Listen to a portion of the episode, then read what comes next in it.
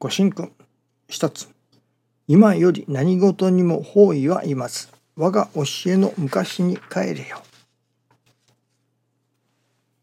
触りでもないものを触りと思うたり怖くもないものを怖いと教えたり不自由の世界にして世間を狭くする生き方から人間本来の姿に帰り自由に大地との交流を喜び楽しむ道を神も助かり氏子も立ち行く道と説いた金光大臣の教えこそ宗教以前の宗教と言えるだろう。道の神事によって戒律に縛られた宗教から脱皮せよ。思考して教えの昔に帰れ。教えの昔に帰れと教えておられます。教え。やはりそれは正しい教えでなければなりませんね。教えの昔に帰る。間違った教えに帰ってもいけませんね。やはり正しい教えに帰らねばなりません。正しい教えに触れ、または正しい教えをいただき、正しい行をする。そこに正しくなる。ということですね。心身は日々の改まりが第一じゃと教えてくださいます。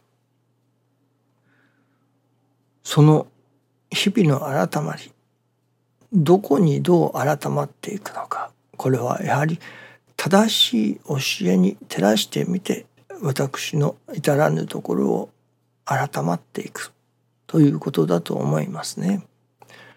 まずはその正しい教えに出会うということがまず第一に大切ですね。間違った教えをもとにして改まっても天地に通うとは思えませんね。間違った方向にずれていくばかりです。まあもっともその前に人間はとかく私は正しい私は間違ってないと思うまあ傾向にありますね。悪いのはあの人だ。私の方は悪くない。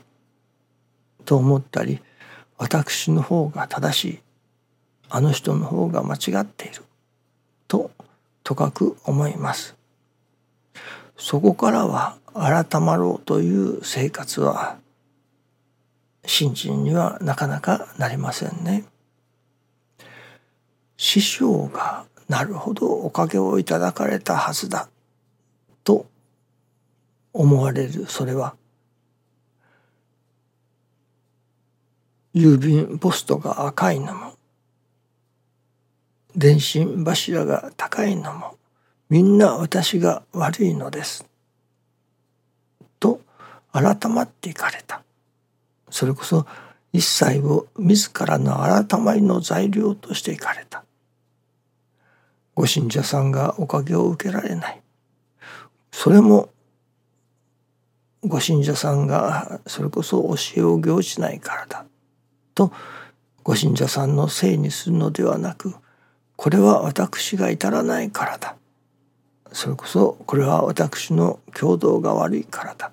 これは私の改まるべきところを神様が教えてくださっているのだと自らが悪いのだと自らの改まりの材料としていかれた。なるほどこれならこれこそが師匠がおかげをいただいていかれた元ではないかと思いますね。とかく私どもは人間は自分は正しいと考えます。間違っているのは相手の方だと考えます。今日も私は朝起きてまあそこにあるものにつまずいてしまったのですけれどもついつい例えば石ころにつまずいて転んだとしましょうか自分が不注意だとはなかなか思いませんね。そこに石ころがあるのが悪いとその石ころを責めますあるいは椅子に突っかかって転んだ誰がこんなところに椅子を置いたんだとその椅子のせいにしたりそこに椅子を置いた人のせいにしてしまいますね。自分があこれは私が注意が足りなかった。あこれは私がどこか至らないところがあったのだ。と自分を改まる。自分の悪いところを探す。ということをなかなかいたしませんね。どこまでも自分は正しい。間違っているのは相手の方だ。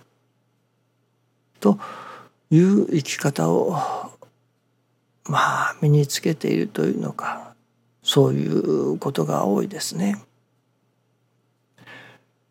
いつの場合でもその成り行きを通してあこれは私がどっか間違っているのかもしれない。これは私のどこをどう改まったらよいのだろうか。と自らの改まりの材料としていく。というのが本当のまあ正しい成り行きのいただき方かもしれませんね。その改まるためにはどこをどう改まったらよいのかというやはりお手本がいります。習字の稽古をするでもお手本なしにそれこそ金釘流ですか画流で書いたのでは本当の正しい字ということにはなりませんから。やはり正しいお手本をもとにして字を書かせていただく。ということになると思いますね。信心もそこにやはり正しいお手本。これが本当だ。というその本当の教えというのでしょうか。それは神様が教えてくださる。神様の目からご覧になっての正しい教えということですね。私ども人間がこれが正しいあれが正しいという人間が判断しての正しい教えではない。神様がお示しくださる神神様がこれが正しいとおっしゃってくださる教えてくださるその正しい教えをお手本にして自らを改まっていくということになりますね。ですからまずは謙虚にその神様がお示しくださる正しい教えというものをもとにしての自らの改まりの生活。まずは私が正しい私は間違っていない。という思い方をこれは本当に私は正しいのだろうか。もしかしたらどこか間違ってはいないだろうか。とそれこそ電信柱が高いのも郵便ポストが赤いのもみんな私が悪いのです。とまあそこまではいかなくともせめて電信柱が高いのも郵便ポストが赤いのもこれはもしかしたら私が悪いのかもしれない。という思いにはならせていただきたいものですね。そうでないとそこからの日々の改まりということになっていきませんからね。まずはこれは私が悪いのかもしれないと思わせていただくことそしてそこに正しい教えをいただくということが大切だと思いますね。どうぞよろしくお願いいたします。ありがとうございます。